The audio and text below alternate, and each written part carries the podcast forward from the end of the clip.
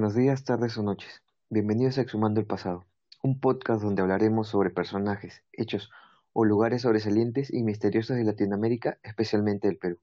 A mí me conocen como El Caminante, y junto con mi amigo Doplet analizaremos estos temas. Hoy hablaremos sobre el hermano Monteagudo.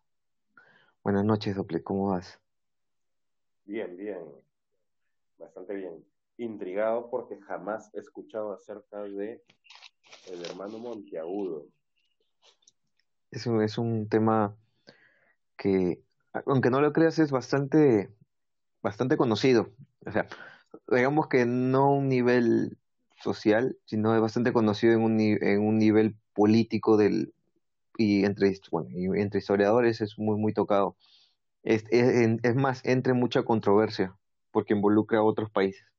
Vamos a comenzar a, a entrar en este tema su nombre es un, es un, tema mucho más grande que, o sea, mucho más grande que Perú y, y bueno, me parece raro no haber escuchado, pero por favor, comencemos. Muy bien. El nombre de él es Bernardo José Monteagudo. Fue un político, abogado, periodista, militar, eh, papá luchón y, revolucionario argentino. Fue completo el hombre, hacía de todo que participó en la independencia del Perú, Chile y del Río de la Plata. Muy bien. Ah, caray. Bien ahí. Una persona importante. Ahora, él participó junto a don José San Martín. Es más, acá entra la primera controversia. Se tiene como conocimiento de que él redacta el acta de independencia de Chile en el año de 1818, pero en Chile no lo, no lo consideran a él como el que redacta el acta. ¿Por qué? porque los historiadores no llegan a un punto medio. Es este los los que hacen la bibliografía de Monteagudo indican de que él se encargó de hacer de redactar el acta, pero eh, los historiadores chilenos indican de que otro otro grupo polarizado indica de que no, que él simplemente participó en, en, en independencia, pero no tuvo ningún otro tipo de participación. Extraño en realidad, o sea, sí. que su biografía lo diga, pero después que no haya no haya ningún registro de que él realmente lo hizo en la historia. Esto hace recuerda que toda su vida va a estar en polémicas. Eso es, eso es lo principal de este hombre. Es un hombre, el hombre, el hombre del momento. Siempre, hasta el día que se murió, fue el hombre del momento. Ah, o sea, todo lo que se dice de él puede como que puede que haya pasado. O que no, no, En este caso, este, esto es lo único que está en entredicho. Todo lo demás que vamos a hablar es confirmado. Lo único que nunca se va a saber, o que hasta, hasta ahora, hasta el día de hoy, no se sabe a ciencia cierta, fue como, eh, por qué muere, o quién fue el que se encargó de. Muy bien, ahora, en Perú fue ministro de Guerra y Marina. También llegó a ser nombrado miembro del gobierno y, y Relación de Interiores y era muy, muy cercano a don José San Martín cuando él se encargó de aquí en su primer gobierno, el gobierno interino que tuvo él. El 25 de julio de 1822 se produjo un golpe organizado por la misma población, por la misma población de Lima, un golpe hacia el poder de Monteagudo, en el cual a él lo logran sacar del poder y él decide huir del país, es expulsado y él se va hacia Colombia, ah, perdón, hacia Quito, que era, este, el más cercano que encontró para poder fugar. Ahí ya San Martín, para eso, había abandonado el país yendo a un encuentro con Bolívar, fuera del Perú. Y en ese momento, cuando San Martín sale del país, es donde Monteagudo se encontraba y bueno, pasó todo esto. Ahora, luego de que se fue don José de San Martín, él en Quito decide pasar a apoyar a Bolívar, a Simón Bolívar, que estaba llegando al Perú. Eh, se dice también que, dime. Básicamente regresó. Sí. Y ahí, y aquí ya comienza algo, algo, algo peculiar que te vas a dar cuenta poco a poco. Él regresa con Bolívar, ¿por qué? Porque él tenía un concepto de de liberación. Él creía en que todos los, las colonias de España, de España en Sudamérica deberían unificarse y volverse un, un, solo país. Que era la misma idea que tenía, que tenía Bolívar, en realidad, la gran, la gran Colombia. Exacto. Él, en Monteagudo, se lo propone a Bolívar, o sea, sin, sin tener mucho contacto con él y, y obviamente cargando esta estela de, de haber participado con don José San Martín, él le dice a Bolívar, yo tengo esta idea de unificar todos los países. Y Bolívar le dice, ah, mira, es la misma idea que yo tengo. Y por coincidencia, como coincide la misma, lo jala a su costado y lo pone como uno de sus amigos más cercanos. Tuvo vara, entonces, por tener la sí. tuvo vara después de haber sido tránfuga, por así decirlo. Exacto. Eh, a él le propone a Bolívar la idea de, de formar eh, este terreno como tal, y también Bolívar con él fundan lo que se conoció como la Confederación, que, que había conformado con todos los estados de América, de América del Sur, lo que él llamó la Confederación. Dentro del círculo, del círculo más íntimo de Bolívar existía mucha resistencia a Monteagudo, no lo querían, porque pensaban que él era un traidor y, un, y una persona que tenía pensamientos monárquicos cuando estaba por, por completar la, la idea y, la, y lo que ellos llamaron la Confederación Americana, recibió el, primer mensaje de amenaza, y lo cito, Sambo Monteagudo, de esta no te desquitas. Esa fue la primera amenaza que recibió. Ah. Ah, era un trabajo pero bueno, porque tenía vara, nadie lo, nadie lo tocaba. Exacto.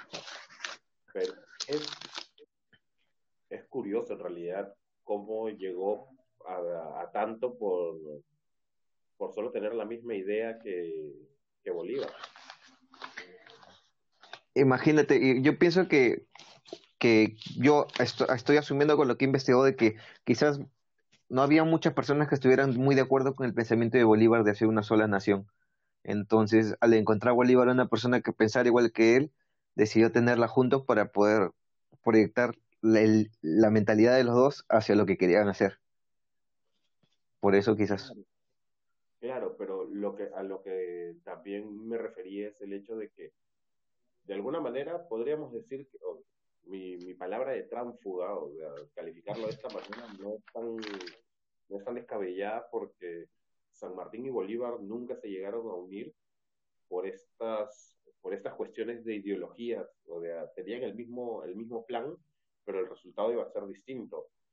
Claro. Y que, y que haya estado no sé cuánto tiempo con San Martín, pero se paseó bastante por, por Sudamérica y luego se va y, y se va con la oposición, por así decirlo, es bastante cuestionable en mi, a mi punto de vista.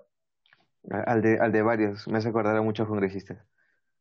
Sí, o de nuestra, nuestra política no ha cambiado mucho en realidad, pero pero, pero es, el primer fuga, por así decirlo, que, conocemos, conocemos. Él, fue el que nos enseñó, porque si quiere de acá.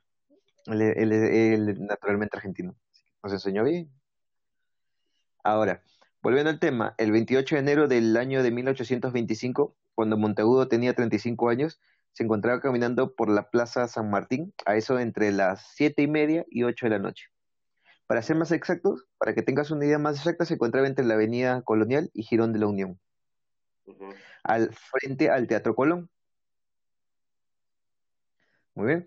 Él había salido de una casa y fue asaltado por dos personas. Una de ellas le clavó un puñal en el pecho y la segunda persona que iba al costado del asesino intentó rematarlo con un tiro, con un tiro de, de revólver, pero el arma no llega a disparar. Y ellos, los dos asesinos, huyeron y escaparon por la oscuridad de la noche. Muy bien. Ah, yo pensé que asaltarlo por, para robarle algo, pero no. Esto era, esto era lo estaban buscando para... Enfriarlo. sí. Sí. El reporte inicial indica que el puñal le partió el corazón, literalmente. Ahora, un conocido llamado Martín Belengurt, quien es, este Martín Belengurt viene a ser luego el presidente que llega a reemplazar a Leguía. Lo sucedió a él entre el año 1902 y 1914. Él estaba pasando justo exactamente por esa calle y encuentra el cuerpo de este hombre. Y como lo reconoció, decidió llamar a la, a la policía, a los serenos que se encuentran en ese lugar, para que pudieran hacerse del cuerpo, para poder eh, verificar el cuerpo. Ojo que él lo, él lo encuentra, pero no lo toca, solamente estuvo ahí y el cuerpo se mantuvo por más de una hora en el suelo hasta que dos curas lo cargaron y lo llevaron a una celda. O sea, él tuvo mala suerte. Sí, lo metieron preso. Muerto. Sí. Ahora, lo más peculiar es que ya habíamos hablado de que él había recibido una amenaza. Ya tenía problemas, había vuelto al Perú con San Martín, bueno, perdón, con Bolívar, pero ya tenía problemas en el Perú, por eso lo habían votado una primera vez. Vuelve, de mula, vuelve, y al poco tiempo de llegar lo matan. Hasta ahora está peculiar, por lo menos está peculiar. Sí, es, es, bastante peculiar, me parece bastante peculiar el, el hecho de que haya regresado. Debe, haber tenido algún motivo, porque si ya lo habían amenazado, uh, si a mí me amenazan en algún lugar, yo no vuelvo. y, menos si es en un país, o sea. no me quieren. Obviamente, si no me quieren acá, ¿para qué regreso? No, no, hay, no hay un motivo para, para hacerlo, pero él regresó y con la oposición todavía. Claro, le, le gustó, el, le gustó el morbo. Ahora, es muy probable también eso. El dinero mueve todo. Ahora, volviendo al tema, según el reporte indica que el cadáver fue encontrado boca abajo con las manos aferradas a un enorme puñal. Eh, sí, voy a citar al cirujano. Eh, que la herida había sido con un instrumento cortante y que lo atravesó el corazón entrándole el arma sobre la tetilla izquierda, eh, dejando una abertura de seis dedos de profundidad. Chiquito no fue. No, eso fue... los asaltantes sabían lo que hacían. Sí, sí, fueron a matarlo. Excepto, cargar una pistola, pero sí. Sí, pues, e-, era difícil. Hoy en día pones la bala, en ese es meter tu balita, meter, taponearla con pólvora, luego prender tu mechita y Ahora, la vida de Monteagudo siempre estuvo en peligro desde que él volvió del Perú, volvió al Perú, perdón. Ahora, el ministro Sánchez Carrión fue sospechoso de, de, ser el, la mente detrás del crimen. ¿Por qué? Porque él había hecho un llamamiento público para que cualquier persona que lo viera Monteagudo fuera y lo matara. Y es más, él dijo, si ustedes matan a cualquier persona que mate a Monteagudo, va a ser absuelto de haberlo matado. Así de, así de pelada.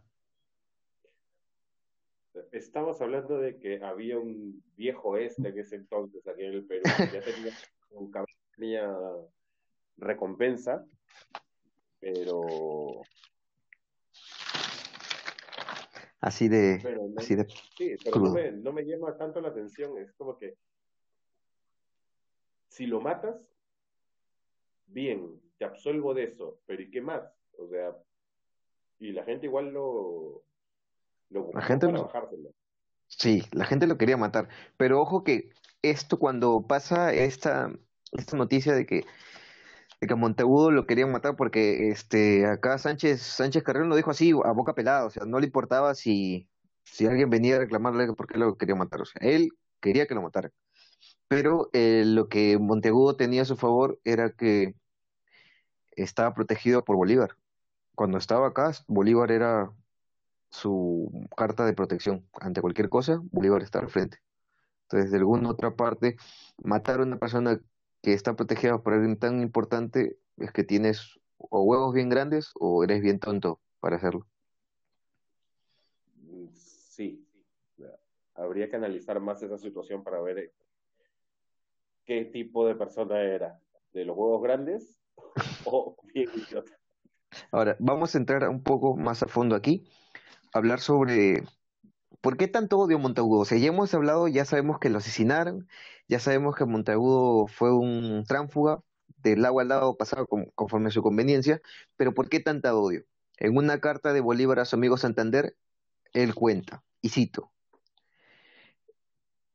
es, es, es, es aborrecido en el Perú por haber pretendido una monarquía constitucional, por su, adhesión a San Martín y por sus reformas eh, partidarias y, por su tono alzado, ah, perdón, altivo de contestar y de mandar a las personas. Esta, esta forma de contestar hace de que la gente le tenga miedo y a los ojos de los a los, ojos de los gobernantes del, Perú, de las personas de poder del Perú, es un enemigo. Quien que muchas veces le han robado a Dios que lo ayude para que él nunca vuelva a pisar las playas del Perú y que se muera. Esas eran las citas de, Bolívar. Seguimos. Monteagudo ha sido calificado como un, un, mortal y un asesino sin, sin compasión. Es cruel. Se afirma que puede matar y es más, se dice de que desterró a más de mil civiles que no estaban de acuerdo con la política que él estaba implantando en el lugar. Los desterró así, sin nada, sin ropa, con lo que tienes puesto te vas, dejas, abandonas tu casa y te largas, porque no está de acuerdo con lo que yo quiero poner aquí. Además de... Exacto, yo lo dejaba ahí adentro, con un negro grandote. No, me refiero a los que, a los que exilió, porque, bueno, por lo que me cuentas y por lo que me vas a seguir contando, me imagino que no era alguien querido en realidad. Así que de cierta manera, si es que todas las afirmaciones que se dicen en esas cartas son verdad, se ganó el, se ganó el, cariño de toda la gente. Sí, ¿no? Es como, es este, es, es el villano que todos queremos odiar. Ahora, además de haber votado a más de mil civiles fuera del, fuera del territorio, eh, fue a, la cárcel, a una cárcel de máxima seguridad y comenzó a torturar a, a, las personas, a los, a los mismos reos, porque todos los reos eran españoles, solamente por eso. Y lo describen como una persona muy sanguinaria. Ahora, ¿por qué torturó a estas personas en, una cárcel, en la cárcel de en San Luis? O se llamaba San Luis, perdón. ¿Por qué los tortura en verdad no se sabe? Simplemente se dice de que él llegó a esta cárcel e hizo una masacre adentro con todos los prisioneros españoles que encontró en su habidos y por haber. Era como si les tuviera una aberración a ellos. Y aparte de esto, también se le inculpa de haber asesinado a un, a un partidario independentista chileno, eh, Manuel Rodríguez. Y, a, y, y además de ellos, mató a dos hermanos, a Juan José y a Luis Carrera Verdugo los mató. Y no explican por qué tampoco lo mataron, es como que simplemente se le metió este y dijo, ah, lo mató. Y les enfrió. Solo quiero matar a alguien y vamos a ver. Sí, tengo un... Sí, hoy día muere. Pero se dice que casi todos los, todos los actos aborrecibles que él hizo fueron por, por pensamientos distintos de políticos. O sea, él era, no crees en lo que yo te digo o no tienes mi pensamiento, no me sirves, y si puedo te mato. Pues bueno, de que podía, podía, lo, lo hizo. Sí, lo hizo. sí, y, o sea, ya bordea el, el terrorismo de alguna manera, ¿no? sí, ya. igual yo, tú no piensas igual que yo, te torturo y es, este, por lo que me cuentas, es ganado se lo tenía. Sí, fue una persona que muy rápido la, la... Bueno, ahora recordemos de que nosotros eh, en esa época Lima era Perú. Entonces, este, si, si te odiaban en Lima, te odiaban en todo el Perú y era no, no había, no había más opción para. Bueno, en ese entonces, al igual que me imagino que hace, hace unos 20, 30 años, por no decir ahora también, en Lima, en provincia la gente ni enterada porque la descomunicación que hay, y en ese entonces que las comunicaciones eran mucho más, eh, más precarias, por así decirlo, hubiera estado más a salvo en provincia que aquí en Lima. Eso es lo que también pienso. E, era como esos, esos en los 90 fueron que los padres subían hacia la sierra para no firmar al hijo. Sí. Y era eso, era eso, huir lejos porque sabes de que la, la, la justicia no tiene las manos tan largas como para llegar hasta allá. Y viceversa, porque algunos, algunos padres de provincia se venían para Lima para escapar de la responsabilidad ahí en la sierra o en los Andes. A lo, Nel, a lo, papá de Nelson, voy por unos cigarros. Bueno, vamos a volver. Ahora, vamos a volver por un momento a la fatídica noche de Monteagudo. Monteagudo esa noche estaba saliendo de la casa de su amante. O sea, Monteagudo estaba casado, tenía mujer. Pero ese día dijo, ah, vamos a meter una canita al aire. Su, su amante se llamaba Juana Salguedo él salía de la casa, vamos a recrear mentalmente, él salía de la casa, pum, pum, ya hizo lo que tenía que hacer dentro de la casa, a puertas cerradas, el hombre salía feliz porque había ganado esa noche. Está pasando por la Plaza San Martín y de repente dos, dos personas vienen, uno la cuchilla a altura del pecho, exactamente en el corazón. El hombre se agarra, se agarra con las dos manos donde está el cuchillo y cae eh, herido mortalmente boca abajo.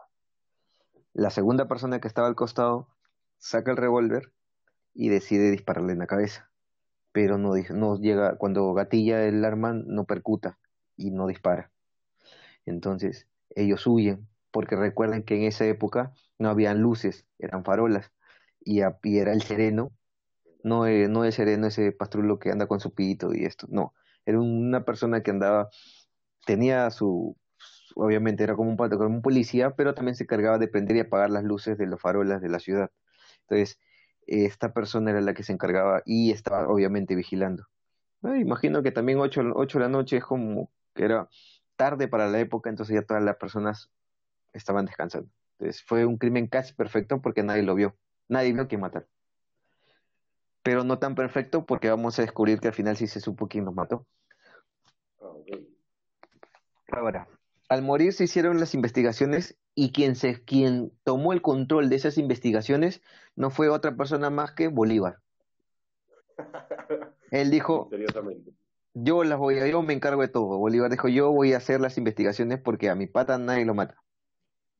Entonces, como principal este, huellas y principal rastro, lo que tenían era el cuchillo que recién había, que ese cuchillo con el que habían matado a Monteagudo recién había sido afilado.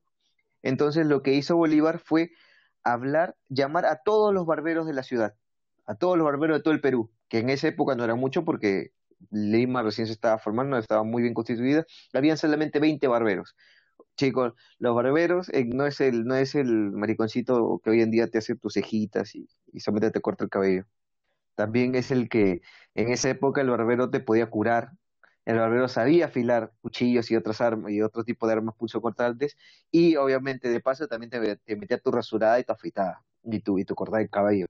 No era su prioridad, eh, no cumplía solamente una función, sino que tenía muchas funciones. Claro, es que en realidad en ese entonces la medicina había evolucionado tanto, pero tanto, de que ibas unos cuantos meses a, a ver cómo abrían muertos y cómo sacaban un diente y decías, ya lo sé ahora vamos a vamos a hacerlo. Y sí, pues en ese entonces los barberos eran dentistas, eran doctores, sabían suturar y cosas, sabían entre comillas, porque también te sacaban cada... Claro, era aprender en el camino, ¿no? Pues, pero, pero es la típica, pues, error, error, este, acierto, error, acierto, error, acierto. Hasta que ya dices, ya la cagué tanto que ya, pues, ya, ya aprendí. Ahora sí no la voy a hacer. Ahora, fueron a ver a todos los barberos de la ciudad y les fueron mostrando a los barberos de la ciudad el arma, el cuchillo, para que alguno de ellos pudiera reconocerlo, Hasta que uno de ellos reconoció el arma y dijo que él había afilado y que el, y que el cuchillo le pertenecía a un negro. Novedad, no sé. Que, que parecía aguador.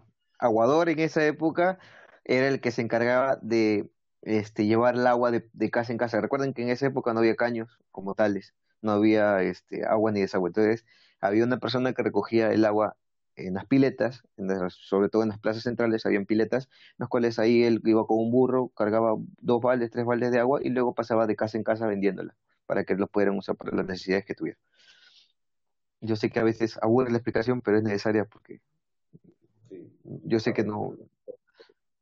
Para entender el contexto. Imagínate cuántas, cuántas baldes se tendría que cargar por día. Y es cierto, ¿no?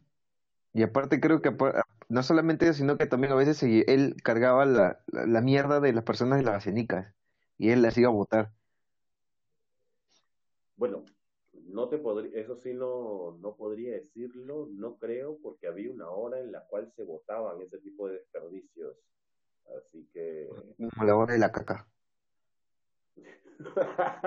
¿No? no sé si la hora de la caca, pero era justamente por eso es que se llama la bajada de baños en Barranco, se llama de esa manera, porque había un desfile de gente con basenica y él va a botar las...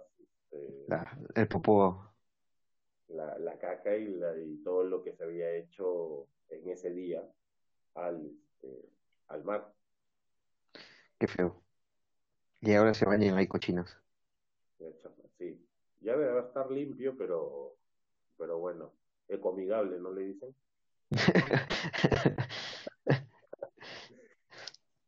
bueno, toca.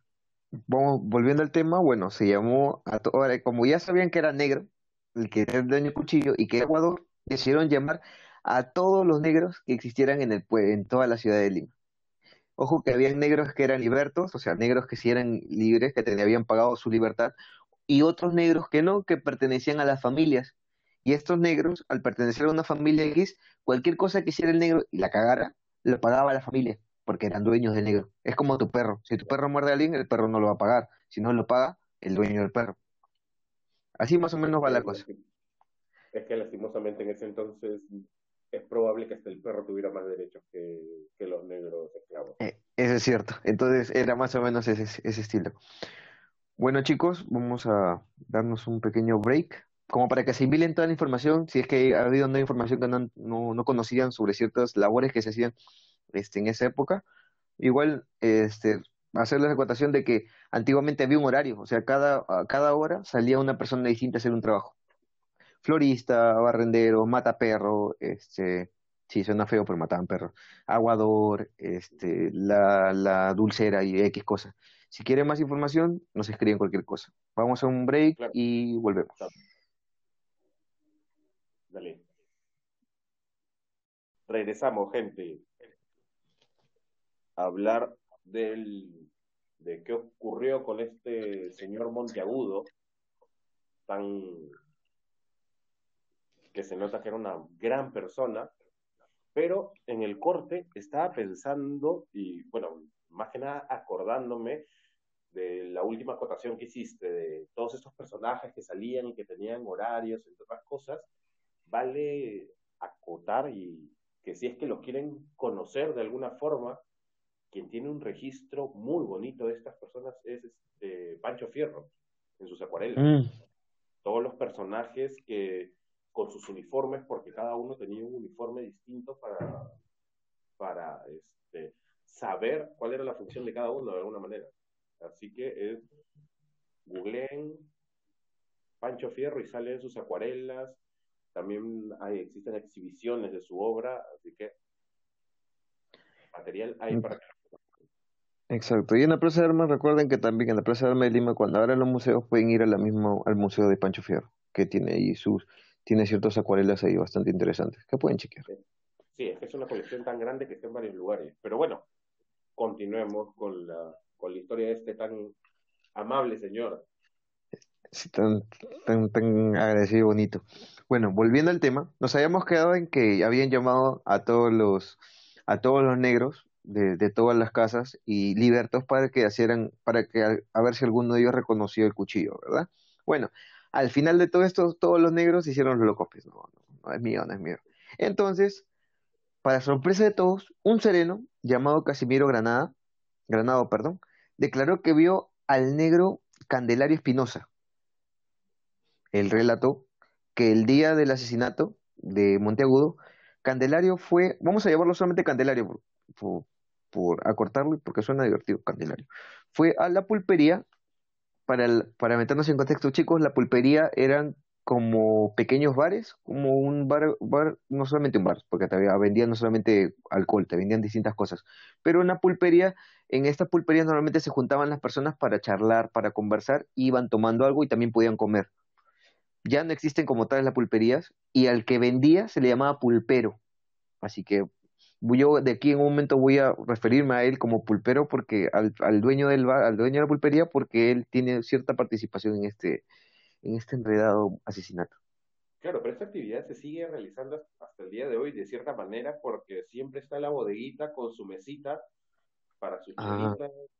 y o después del del, del fulbito que viene el fulbazo te sientas al lado del de la canchita al, a la, eh, la, vereda de la bodeguita a tomarte tu chela tu gaseosa. Es la era la misma dinámica en ese entonces. Claro, pero bueno, sí, pero o sea, las, los lugares como tal ya no existen, las pulperías. Ahora ya cambió bastante esto. Bueno, se dice que mi, mi, amigo cercano a Candelario fue a, ahí, fue a una pulpería y que cuando fue a la pulpería fue con otra persona, fue con un sambo. Muy bien. Que eh, Candelario se acercó y fue al, y fue al pulpero, le preguntó que le diera medio litro de, aguardiente.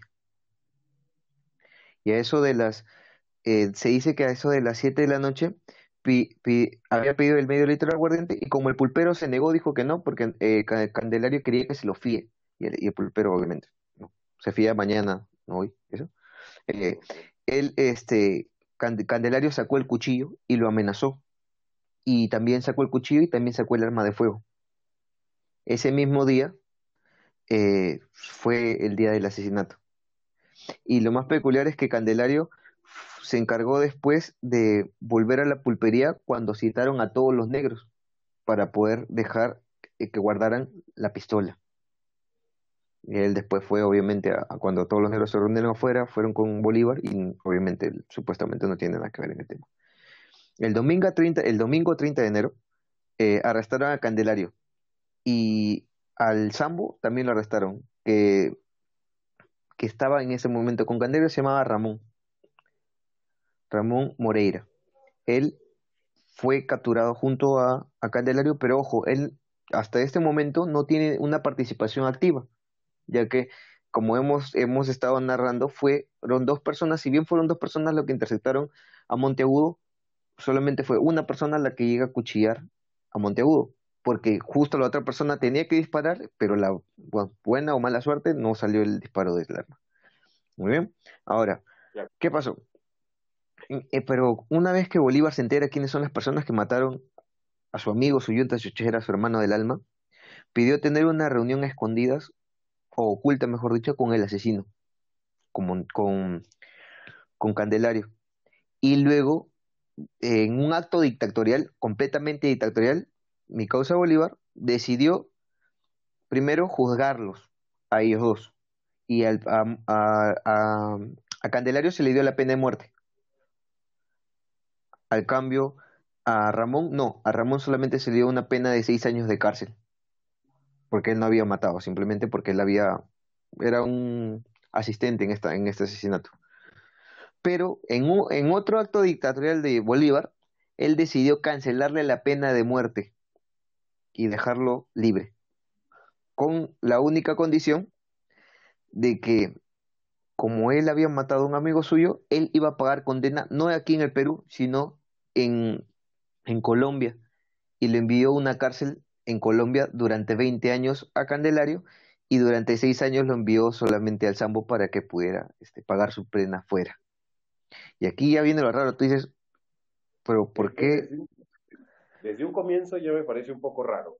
¿Por qué? Porque estaba todo oscuro, nadie veía absolutamente nada en esta, en esta escena del crimen. Aparecen dos personas, matan a, a Monteagudo, pero justamente, y qué raro que en ese entonces, bueno, ahora algunas veces se podría decir que es lo mismo, pero es ¿Quién fue? Un negro. fácil, ¿no? Bien fácil. Todo se acomoda para acusarlo a él y por un momento, por un momento pensé que, que, quería, que Bolívar quería hablar con él por el hecho de que era de querer saber qué había, qué había ocurrido. ¿Cuál fue el motivo? ¿Cuál fue el motivo? O sea, ¿por qué lo hiciste? Porque es muy raro también de que un negro quiera matar a un político en ese entonces. Los negros eran esclavos, a ellos no les importaba hasta cierto punto, solo querían estar tranquilos y querían su libertad y este y este pata solo solo torturaba y mataba políticos, no hasta donde sabemos los negros. Ahora yo te voy a develar ese pequeño secreto porque todavía nos falta explicar un poquito más. ¿Qué ha pasado? Cuéntamelo todo. Muy bien, ahora, vinieron dudas de parte de la población. En primer lugar, porque decían, ¿por qué este cambio? ¿Por qué a Candelario se le perdona la vida? ¿Por qué Candelario está vivo? ¿Y por qué tuvo una reunión a solas con Bolívar? Muy bien. Candelario acepta desde el primer momento en que Candelario es acusado, Candelario acepta con la totalidad del crimen. O sea, él dice, sí, yo lo maté.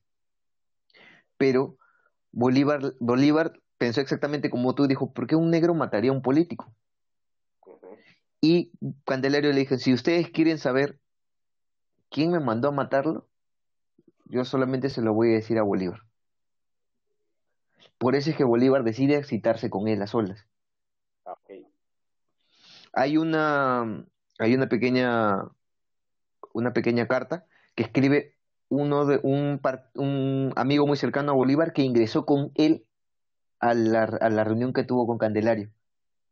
Y, y Candelario en ese momento le cuenta qué fue lo, o sea, por qué lo hizo. Y ahorita vamos a develar, pero vamos de poquitos. Me gusta eso de, que se mantenga en suspenso la cosa. Ahora, lo mandaron a matar a Monteagudo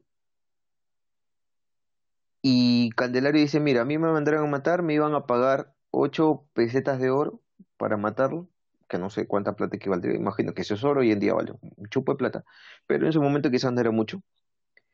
Y este Bolívar le dijo, muy bien, mira, tú me vas a decir quién te pagó, yo voy a perdonarte la vida y te hago vivir en una cárcel en Colombia tus 20 años, que, te, que te toca vivir allá.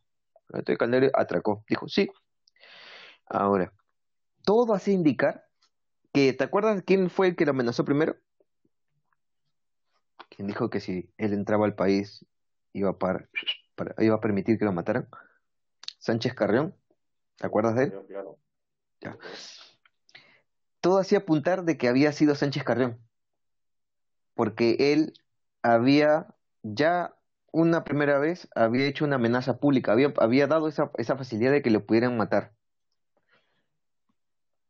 Pero hasta ese momento no tenías cómo probarlo. Hasta que comenzaron a hacer indagaciones y, y cogiendo la, lo que había explicado Candelario que había pasado y por qué lo había hecho, Candelario cuando antes de irse ya a Colombia a pagar su, a pagar su condena, él dice, ¿sabes qué? Sánchez Carrión fue el que me pagó. ¿Saben por qué? Porque Sánchez Carrión perteneció a un grupo, a un grupo que no estaba de acuerdo primero con las ideas de Monteagudo y segundo perteneció a una logia secreta republicana. Esta logia, esta logia secreta republicana fue muy afectada duramente durante el, gobierno, bueno, durante el, tiempo que Monteagudo estuvo a cargo con José de San Martín. Él se supo después que él mismo eh, fue el que generó el golpe de Estado para sacar a Monteagudo la primera vez. Y que a partir de que Monteagudo huye del país, a, Quito, él lanza esta, lanza esta, como esta, le pone un preso a la cabeza y dice, ¿saben qué? Si alguien lo mata, no va a pasar nada porque yo los voy a proteger. ¿Muy bien? Creo que debieron haber ofrecido un poquito más. Claro, yo, platita. ¿De oro? Claro. Bueno, pero es que el negro también le salió barato. Sí. Muy barato. Ahora, Bolívar, ¿qué hizo? Bolívar ya tenía la información, ya sabía quién fue. ¿Tú qué pensarías que va a hacer?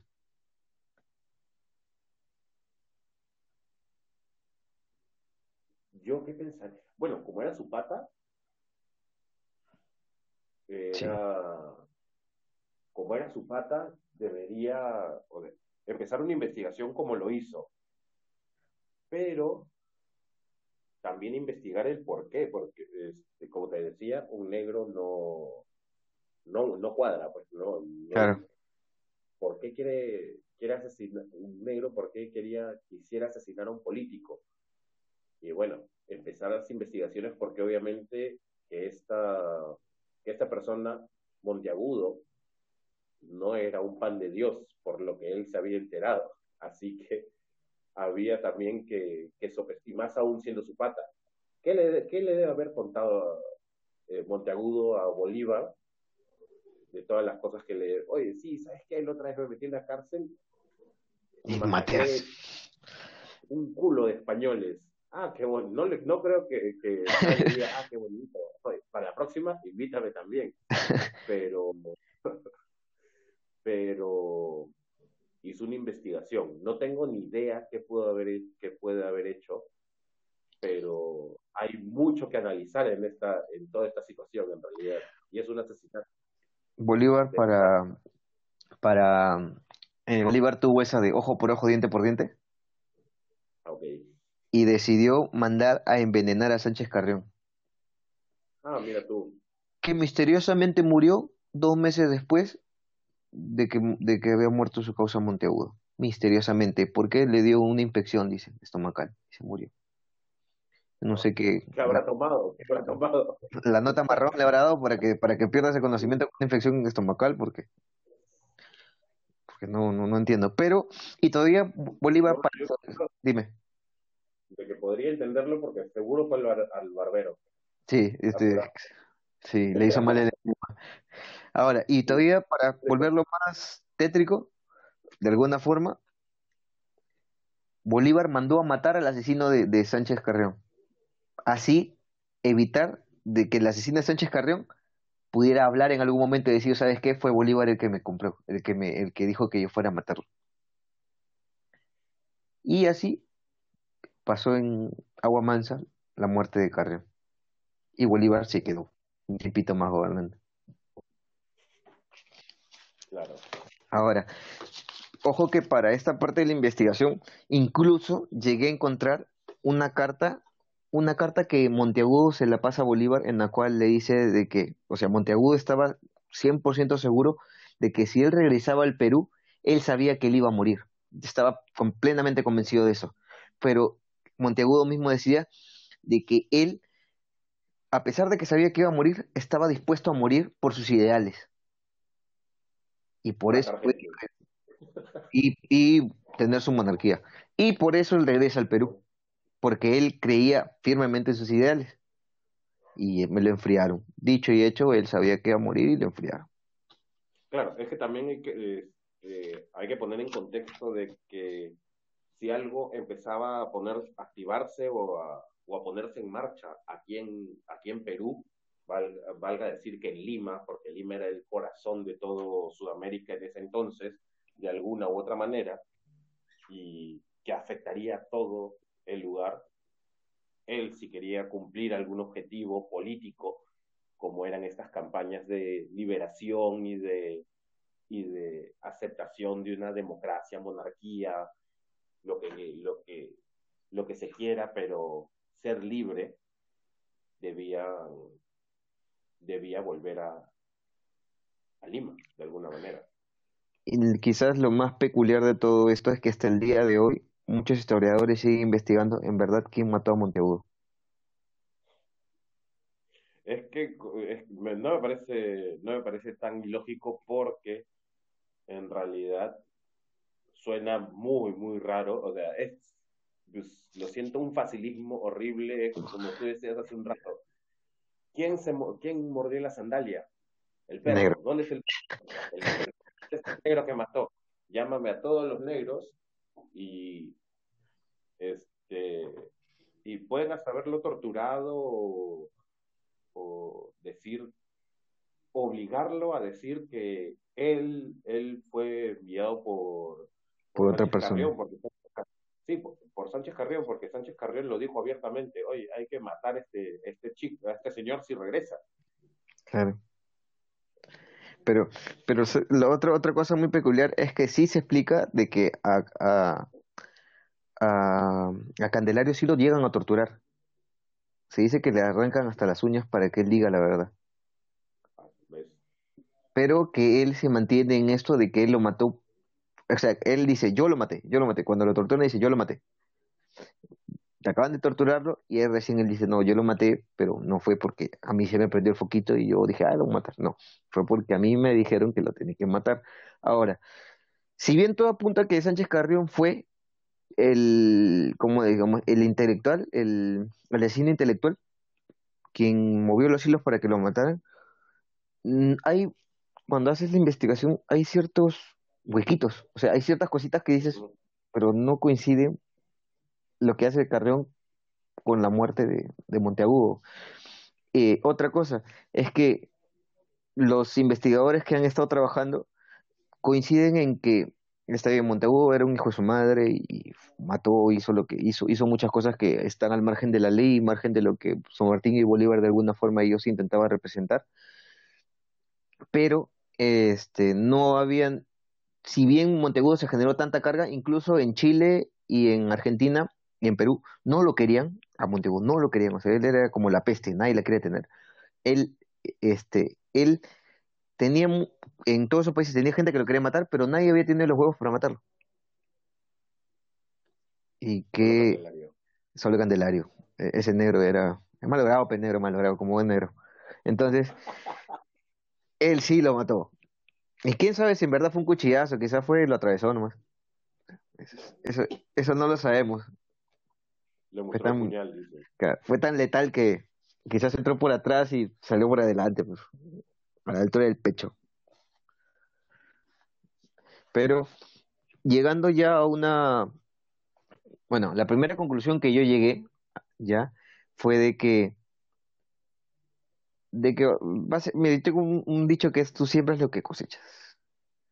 Entonces, en esta vida, Monteagudo sembró lo que cosechó quiero o no, quiero o no haya sido eh, este Carrión eh, quien haya mandado a matarlo, él, se, él a pulso, así como buen trabajador, se ganó el odio de la población. Y era, quizás yo pienso que si no hubiera sido eh, este Candelario, capaz habría, habría sido cualquier otra persona capaz de matarlo. Que me hubiera gustado que, que Bolívar hiciera un trabajo más a, a, fondo, a fondo para poder en verdad descubrir o cubrir la mayor cantidad de, de, de opciones, ¿no? De saber quién verdaderamente mató. Porque Bolívar simplemente es torturas al negro, que el negro te diga quién es, te dijo quién es, lo enfrió. Y fue y lo mató. y, y regresamos también al hecho de justamente siembras lo que cosechas con, con, lo de, con lo de Carreón. Así ha plantado una semilla de, de amenaza de muerte y obviamente que iba a ser el, el objetivo si es que algo le pasaba. Eso es cierto. Que este, él de alguna manera buscaron, o sea, poniéndonos en el caso de, como tú dices, de que torturaron al negro y yo no creo que le hayan preguntado quién fue, quién fue, sino una cuestión de dime que fue Sánchez Carrión, dime que fue Sánchez Carrión. y, el, y, la insistencia es como que ya, pues, si tú quieres que él sea, él es. No sé qué tanto, o sea, hasta la insistencia mientras me sacan las uñas, yo también diría, sí, él fue. Cualquiera, cualquiera. A la tortura todo el mundo se. Obviamente. Y bueno, esa es mi conclusión. Pienso de que se puede investigar mucho más. Ojo que es un crimen que hasta el día de hoy está abierto. O sea, hasta el día de hoy ningún este ningún historiador se pone completamente de acuerdo, aunque todos ya dan por sentado que fue Carrión quien lo mandó a matar eh, hay ciertas cosas que todavía te indican de que cabe la posibilidad de que en verdad no haya sido Carrión. Pueda, incluso se llegó a pensar en un momento de que esta, esta logia que se había formado y que Carrión era el líder de esta logia, habían sido todos la logia quienes habían matado a, Monteagudo por, por, por las diferencias que tenían, pero nunca se pudo corroborar eso. solamente se corroboró que de alguna forma Carrión está involucrado. Entonces, él pagó los platos rotos quizás de todos. Claro, él, eh, sí, es probable que, es que en la política también es, es complicado, porque si empiezas a, a imponer y a, a imponer tus ideas políticas y empiezas a expulsar del país a todos los que no se oponen, no te vas, la gente no se va a quedar tranquila, vas a ganarte enemigos. Más ¿Alguien, ¿alguien dijo Venezuela? Y más aún si es que empiezas a, torturar gente que ya está capturada en las cárceles. De hecho, o sea, puede haber sido Sánchez Carrión, los de la logia, o cualquiera que fue este, que haya sido, o algún familiar, alguien, quien sea. Ahí, a, mi, a mi opinión, Candelario solo fue una víctima más de toda esta situación política y para sumando el hecho de que era negro, así que no habían, no habían ciertas, este, muy aparte de la independencia, la liberación y todo, no es que te digan de independiente, independizamos a todos los negros que ahora son libres e independientes por la comunidad de los, de los pueblos. Y, y ya está, la gente, la gente va a decir, ah, no, ya es, ya es, ya es libre, ya no es negro, ya no es esclavo. o sea, hasta el día de hoy existe esta, este, existe esta discriminación y bueno, Candelario de alguna manera fue una víctima, haya sido el asesino o no, puede que se le haya estado obligado a matar. Oye, ya te doy 20, 20 monedas de oro y 20 pesetas de oro y luego anda, mátalo. No creo que le hayan dado una opción al, pues vas o vas. Vas o mato, te mato. Ya, bueno. básicamente, paso te, si, ¿quién, ¿quién quieres que reciba la puñalada? ¿Él o tú? O tú. bueno, a mí no me va a quedar bien así Claro, pero sí, mi, en realidad mi conclusión aquí sería de que, de que si te metes en la política, te metes en política y amenazas políticos, es, vas a tener una, una situación bastante, bastante complicada. Más aún si te amenazan y dices y te dicen que no regreses y te habían expulsado del país y necio regresas, sea cual sea tu, tu idea política, todo, todo bien. Pero si estás agrediendo a estos políticos, no sé qué también te vaya a ir. Bueno, como vimos, le fue hasta el perno. Murió 35 años, hermano. ¿Quién se muere 35 años? Aunque la, esperanza de vida tampoco no es mucha en esa época, pero 35 años. Claro, pero con, una, con un agujero en el corazón de 6 centímetros, no sé, pulgadas, seis dedos que entraban ahí. Sí, o sea, es un machete, es un machete. y dice que es una no sé qué tipo de edad es esa. Claro. Bueno, yo creo que a cualquier edad, con un agujero en el corazón de 6 pulgadas, cualquiera, a cualquiera, cualquiera se muere. Cualquiera se muere. Y él, él literal le rompieron el corazón. Esa fue la que me encantó, fue como le rompieron el corazón ideales políticos le rompieron el corazón.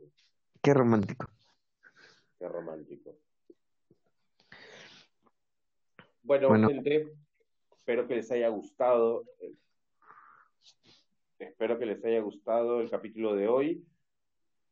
Síganos en redes sociales. Tenemos Facebook, tenemos Instagram. Si tienen alguna duda, alguna pregunta sobre este tema, los temas que vengan o los que ya tocamos, por favor, este, comenten, escríbanos. Sé que los, sabemos que los audios que estamos subiendo no están tan buenos, estamos mejorándolo. Estamos, hay una promesa por parte de nosotros para ustedes de ir mejorando. Es la primera vez.